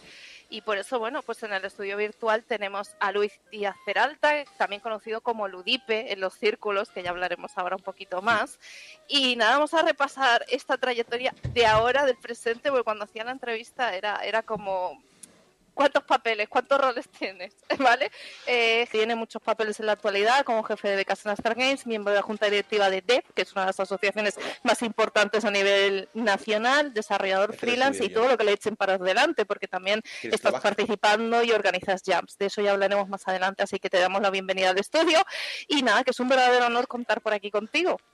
Muchísimas gracias por invitarme y, y bueno, eh, sí, hago, a veces resumo diciendo que hago cosas. Eh, también soy profe de uni, aunque normalmente no lo pongo por ahí, pero sí, alguna cosilla por ahí más. Eh, Como digo yo, esto es la profesión de ser mercenario. Allí donde te llaman vas, ¿no? Un poquito. todo, lo que suena, todo lo que suena interesante y divertido es como, bueno, pues allá que vamos. Claro que sí. Pues como bien decía, eres bien conocido en la comunidad de desarrollo nacional, especialmente en lo que se refiere al talento indie, a las agrupaciones Jam, ¿no? Y además es que eres un desarrollador que multifaceta y que ha tenido, pues, y tiene muchísimos títulos publicados, de los cuales intentaremos hablar más, más tarde. Eh, ¿Cómo valoras esta larga trayectoria? Porque es que a mí me parece impresionante. Bueno, normalmente en el día a día no es algo que, que, que me vaya ¿no? normalmente el día a día estoy, estoy más con la lista de tareas de los cinco sitios donde estoy, eh, de una cosa saltando a... Me siento- no, me paro, no me paro mucho a pensar eso, pero... Me siento muy identificado en lo de solo pienso en las tareas, no es lo que estoy haciendo. Yo para mí, decir, para mí Google Calendar y, y Notion es Sí. mi religión, ¿sabes? Yo me, me preguntan, ¿qué vas a hacer esta semana? Y digo, eh, lo de Calendar. Y Google, Google Calendar también para mí. Hay veces, que me ha pasado varias veces esta semana de esto y te digo, eh, tengo Calendar abierto en tres pestañas en varias diferentes a la vez. Sí soy, sí soy. Yo, yo tengo, yo, yo cuando me amplié lo- me cambié los monitores, me puse, pues uno que me sobraba, me lo, me lo puse como tercer monitor. Mi tercer monitor es Google Calendar permanentemente abierto en toda la pantalla. A veces lo uso hasta de reloj. Madre mía. O en el móvil, yo siempre lo tengo abierto en el móvil. Es como, bueno, a ver qué toca ahora, porque tengo como, no es broma, 50 tareas a lo mejor cada día. Yo, por ejemplo, llevo, tengo una típica Fitbit de estas que no le paso ni, ni, ni llamadas, ni WhatsApp, ni nada de estilo, decir, pero lo tengo para los eventos del calendar. Cada vez que se acerca un evento del calendar me vibra.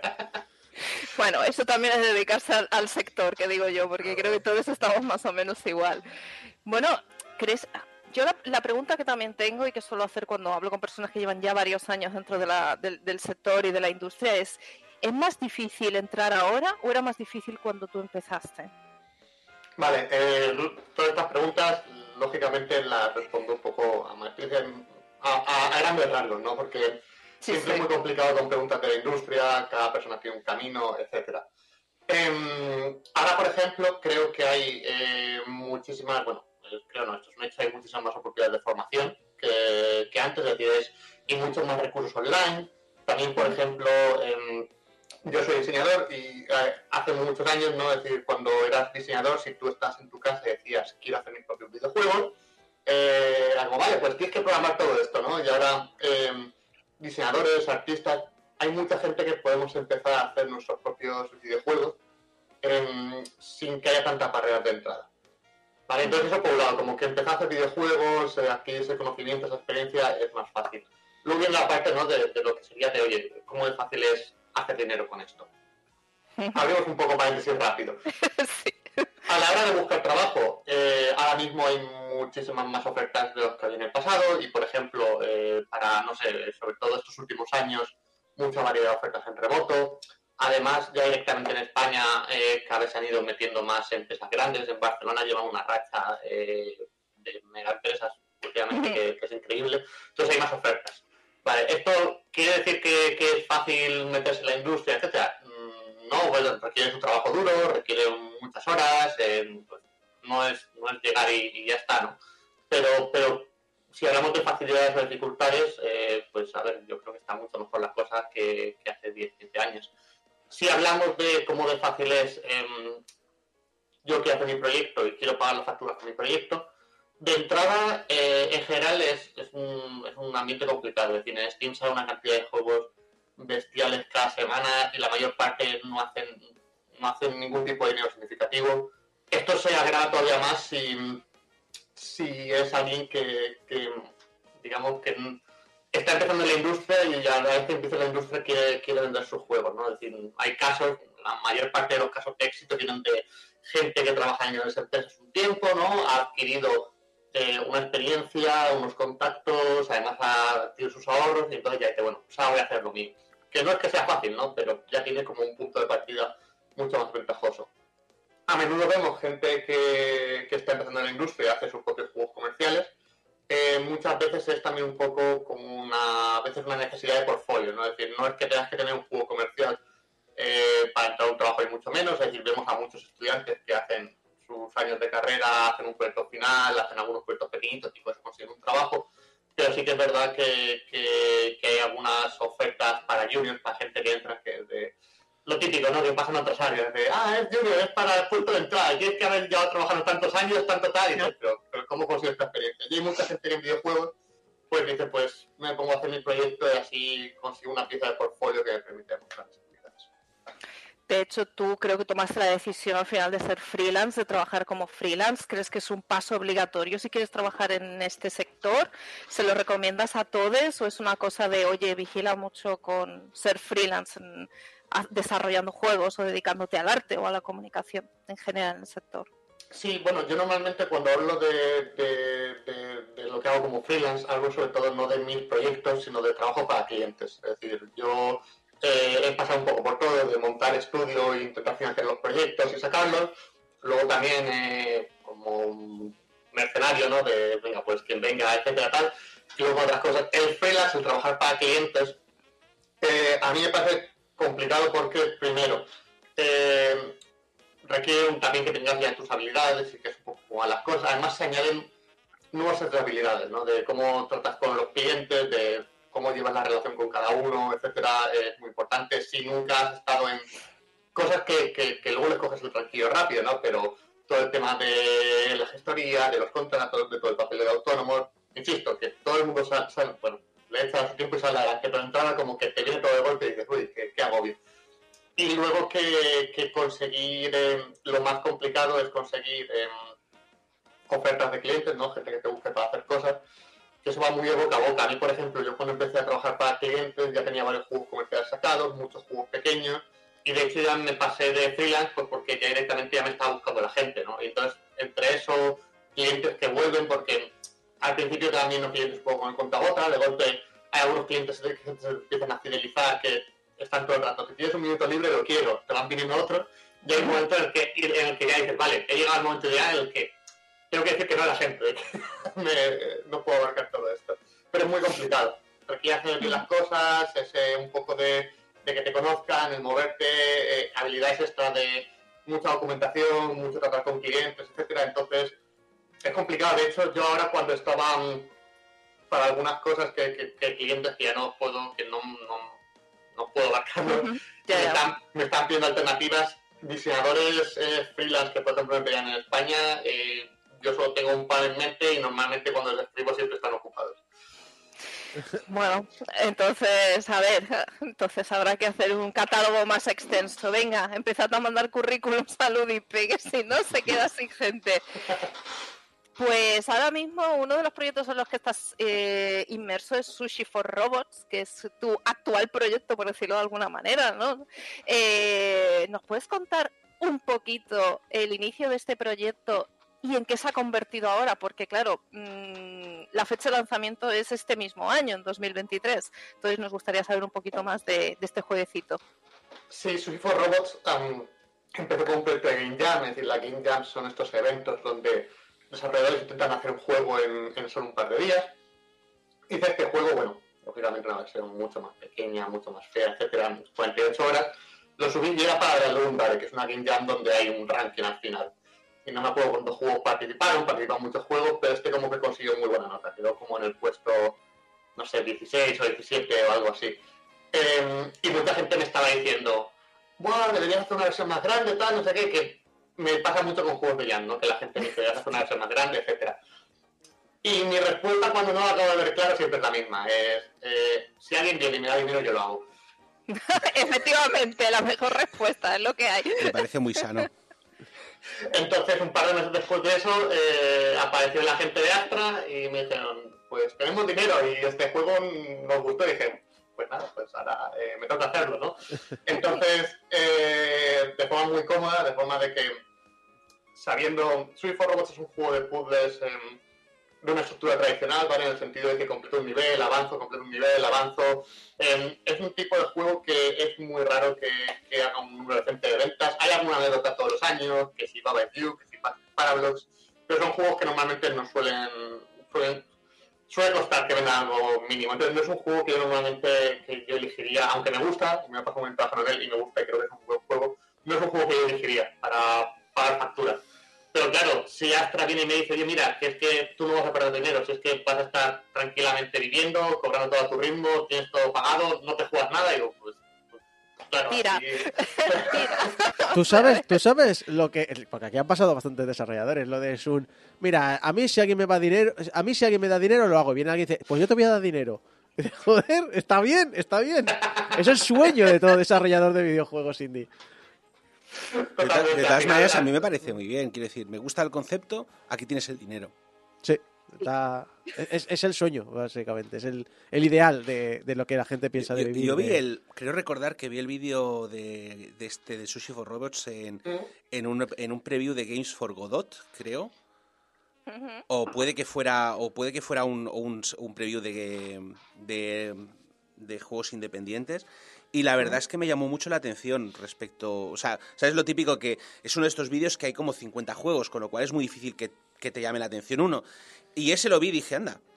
Este, y cuando mencionó Débora que iba a hacerte la entrevista, dije, anda, si este, este, este juego me suena, este juego lo he visto yo. mi- mis pretensiones con City for Robots siempre han sido bastante sencillitas. Es una mecánica que es un poco diferente. Recuerda, si conocéis un poco los, los Fat Games, como todos estos juegos de automatizar, pues como una versión un poco diferente y más accesible, ¿no? Que, que lo puede jugar todo el mundo. Y mi única pretensión, pretensión era hacer un juego de puzzles que, que a mí como jugador de este tipo, que digo, tiene, un poco de chicha, tiene un poco de interés, pero al mismo tiempo es muy accesible, ¿no? De que el número de opciones por nivel nunca se vuelve muy complejo, que no se siente como unos deberes, ¿no? Que, la, que toda la información la tienes en pantalla, que pases sesiones cortas, tiene una narrativa que no es ni de giros dramáticos, es de un par de robots haciendo el tonto y bromeando y hablando de temas raros, de curiosidades de internet que a mí me gustan, y que es un juego tampoco... No soy muy fan de los juegos que te dicen, tenemos 300 niveles, ¿no? Porque ya empiezo y, y me agobia un poco, ¿no? Entonces mi objetivo es que eh, si alguien empieza a jugar este juego y le interesa un poco, que se acabe pasando. Es decir, eh, yo dije, mira, que la gente que juega juegos de puzzles, que por lo menos tenga entretenimiento para hora y media, dos horas. Y vi que eso estaba pasando y dije, bueno, pues ya está. De hecho, has comentado que, que, bueno, que, que este proyecto, Sushi for Robots, salió de una jam. En este caso, tú tienes mucha experiencia en jams como participante y organizador por ahí de manera interna y tal. ¿Puedes decirnos qué ventajas y desventajas tiene participar en eventos así? Vale, una Game Jam eh, se suele recomendar mucho a la gente que, que empieza a hacer juegos como experiencia de aprendizaje. A mí además me parece a nivel de, pasármelo bien, es decir, yo a día de hoy hago Game Jam porque, porque me lo paso genial. Entonces, ventajas que tiene. A ver, es un poco una idea que al principio puede ser contraintuitiva, ¿no? Como que hay alguien que está empezando a hacer videojuegos y el consejo que se suele dar es métete en 5 o 6 Game Jam, haz, haz un montón de juegos pequeños en un par de semanas. Y ellos en su cabeza, que a mí también me pasaba al principio, es, pero vamos a ver si yo estoy aprendiendo a hacer juegos, no será mejor que estoy aquí un par de meses, con la calma, haciendo esto bien, tal, etcétera. Y bueno, un poco el cínico que intento explicarlo, y mira que hay millones de casos de estudio, no de videojuegos, sino de otras áreas artísticas, etcétera, es, si tú en la universidad te dicen de hacer un proyecto de investigación pasa y te tiras un año, en ese año has pasado una vez por investigar, buscar fuentes, anotarlo, redactarlo, hacer el borrador, iterarlo, pulirlo, eh, etcétera. Si en ese año lo has hecho cinco, haces cinco proyectos más pequeños, aunque ninguno puede ser tan profundo, etcétera, has pasado cinco veces por cada una de esas fases, lo has practicado más, y sobre todo, si hay algún error gordo que estás haciendo y que no te deja avanzar, eh, digamos que el bucle final es mucho más rápido. Fallas antes, al mes te das cuenta y dices, vale, esto que hice aquí que me está retrasando, ya he visto que no. Empiezo otra vez, ¿no? Y por lo menos los errores más simples quitártelos rápido. Entonces ese es la, el consejo más básico para empezar a hacer jump cuando se está aprendiendo. Cuando, cuando estás un poco, cuando dices, no tengo tanta necesidad de, de practicar estas habilidades, tengo muchas razones por las cuales me parece totalmente divertido, ¿no? Pero eh, sí que es verdad que mucha gente tiene una mala experiencia con las Game Jams, porque hay muchos círculos donde se presentan una especie de crunch, como venga, va, esto es una Game Jam de dos días y venimos aquí a matarnos, a no dormir, etcétera. Y odio eso, hay mucha gente que pasa por eso, eh, le coge manía a la Game Jam y lo entiendo. Yo siempre que me dicen da una charla de inauguración de una Game Jam, es que ya últimamente hay veces que, que ni menciono conceptos de cómo hacer juegos. Yo voy a ir a decir, eh, os vais de mí, pero dormir ocho horas. Eh, si hay que quedar con amigos, quedad con amigos. Si hacer la colada, que no lleguéis el domingo por la noche y digas, no he dormido nada, mañana tengo que trabajar, me siento como un espejo humano. Eh, ahora, por ejemplo, lo, lo de Ninja, que a, a mí hay, hay varios años que me invitan a Pamplona y, y he hecho juegos allí con los que estoy muy contento, pero vamos, cualquier persona puede decir que yo eh, la gran mayoría del de me lo paso por terrazas de Pamplona. A ver, la inspiración, por favor, tiene que salir de algún sitio. networking e inspiración. Claro. Hablando precisamente de eso, es, o sea, cuando entramos en tu perfil en Itch.io, es impresionante la cantidad de proyectos que tienes. Es de, de las terrazas de Pamplona donde sacas la inspiración o de otro sitio y además de dónde sacas el tiempo para, para ponerlas en práctica. Eso de qué terraza sacas esa inspiración. Ah, bueno, inspiración viene de, de- de cualquier sitio, ¿no? Es decir, sí que normalmente casi siempre es algún tema o algo, eso me suele unir todo y empezar. Hay alguna vez que puedo empezar de mecánicas, ¿no? De pienso en alguna idea mecánica, de jugabilidad muy concreta y tiro de ahí, pero normalmente es más de, de temática, no sé, pues por ejemplo, uno de los últimos juegos que he hecho, ¿no? El, el de Overwhelm, que da para la Game Jam de la Comunidad de Madrid, eh, pues justo, bueno, eh, era una semana donde eh, yo estaba juntándome con muchos amigos que son médicos y salía todo el tema de el estado de, de- de las condiciones del sector sanitario en la Comunidad de Madrid, la manifestación, etcétera, ya toda la semana esa, estuve en muchas conversaciones de, de forma casual, yo simplemente pasando tiempo con mis amigos, llegó el fin de semana y claro, era el jam de hacer una game jam que me había apuntado porque había un tren y me parecía divertido montarme en el tren y tal, pero bueno, llegué allí y dije, ¿de qué quiero hacer un juego de Madrid? Y estaba mi cabeza todo el rato con, no puedo pensar en otra cosa después de lo que hemos hablado y fue un, venga, va, un ejercicio de cómo cojo todas estas cosas que quiero decir y que quiero explorar sobre, sobre, sobre la problemática en Madrid y lo llevo a algo jugable. Eso es un ejemplo, ¿no? De, de- de acción y tal. En cuanto a dónde saco el tiempo, el truco es simplemente que los juegos sean muy, muy, muy pequeños. Normalmente suelo anotar en las páginas eh, cuando subo el juego cuánto tiempo he invertido. Normalmente para esos juegos pequeños es un máximo de tres días. Algunos los hago en seis horas, algunos muy pequeños en tres. Algunas veces ya no lo están un poco más abajo en el perfil, pero algunas veces también hago mm, una game jam semanal que es donde se hace un juego en una hora. Que tienes una hora para programar, diseñar, hacer el arte, publicarlo todo. Y sobre todo intento que, que- que sea muy ágil, ¿no? Y, y es que al final me sigue faltando tiempo porque hay tantas cosas guay que, que ahora, por ejemplo, está la game jam de mm, controladores alternativos en casa y hacer Sí. juegos. Y yo tuve una idea, es como, eh, creo que, a ver, creo que en 6 8 horas lo puedo sacar, voy a, voy a mirar el calendar, ¿no? Y a ver si puedo meter dos, dos, dos, dos por aquí. y- Me siento, me siento completamente, me siento completamente ahí, ¿eh? en, ese, en ese momento.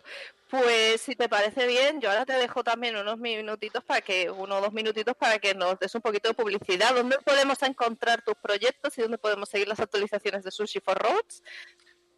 Pues mira, lo más fácil de todo es simplemente seguirme en Twitter como Ludipe. No sé si aparece por ahí el tag en algún sitio, pero L-U-D-I-P-E. E.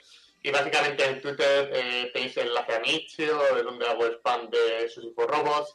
Ahora, como, como decías, Débora, pues ahora soy el director de becas de Astra y en muy poquito tiempo Bueno, eh, bueno.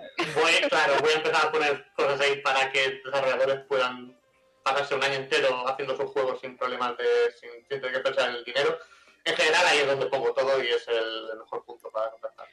Pues de verdad, iremos ahí, te etiquetaremos y todo, y todos, todos los que estáis aquí escuchándonos, si necesitáis preguntarle algo, decirle algo, pedirle dinero, ya sabéis dónde está Ludipe.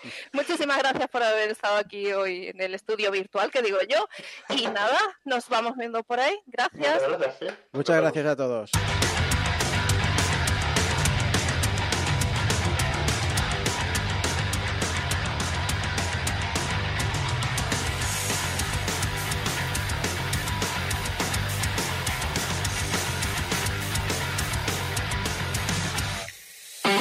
Y llegamos al final de este programa 763 de Game Over, un programa bueno, que nos ha acompañado aquí Abraham Limpo, eh, Débora López y Ludipe, que todavía está conectado en llamada, y de ustedes Isaac Viana, que os ha estado llevando estas dos horas de programa. Recordad que nos podéis ayudar a mantener el hosting en activo, el hosting con todos los MP3 del programa en portalgameover.com barra donaciones, en portalgameover.com barra donaciones. El dinero que pongáis no pasa por nuestras manos, se queda directamente en la, en la cuenta del hosting y nos lo descuentan de allí. Y recordad que en las redes sociales estamos como Portal Game Over. Todavía Elon no ha hundido Twitter, o sea que todavía estamos allí, todavía. Bueno, estáis. Estamos, estáis. Estáis. Tú no estás, pero eh, Game- Portal Game Over está, todavía. Exactamente, eso es lo importante, acuérdate ahora. El último bastión. Exacto. Lo puedes escuchar en la radio en directo, pero también en descarga directa, iTunes, programa de podcast, iBox, YouTube, Spotify. En YouTube está, hemos tenido un pequeño problema con el streaming directo. En la primera media hora no se ha oído, pero bueno, cosas del OBS, que es mágico. Y recordad que os podéis enviar vuestros mensajitos de amor a público.portalgameover.com y vuestros mensajitos de odio a cómo me cagué vivo la primera vez que miré a un Enderman arroba portalgameover.com. Y recordad que si abrís la aplicación de Spotify en el móvil podéis votar a Game Over con 5 estrellas en Spotify. Y en este mes que hemos estado de vacaciones, hemos ganado 12 votos. Uno es mío. ¡Wow! Me encanta porque ya sabemos lo que busca el público de nosotros. Exacto, que, le- que digamos que nos han votado, porque otra cosa ya sabéis, lo vais, lo picáis, lo votáis. Ya hemos vuelto, ha empezado 2023, feliz año nuevo a todos, espero que os vaya muy bien y recordar que la semana que viene volvemos con el programa 764. Herobrine existe. Hasta entonces, adiós.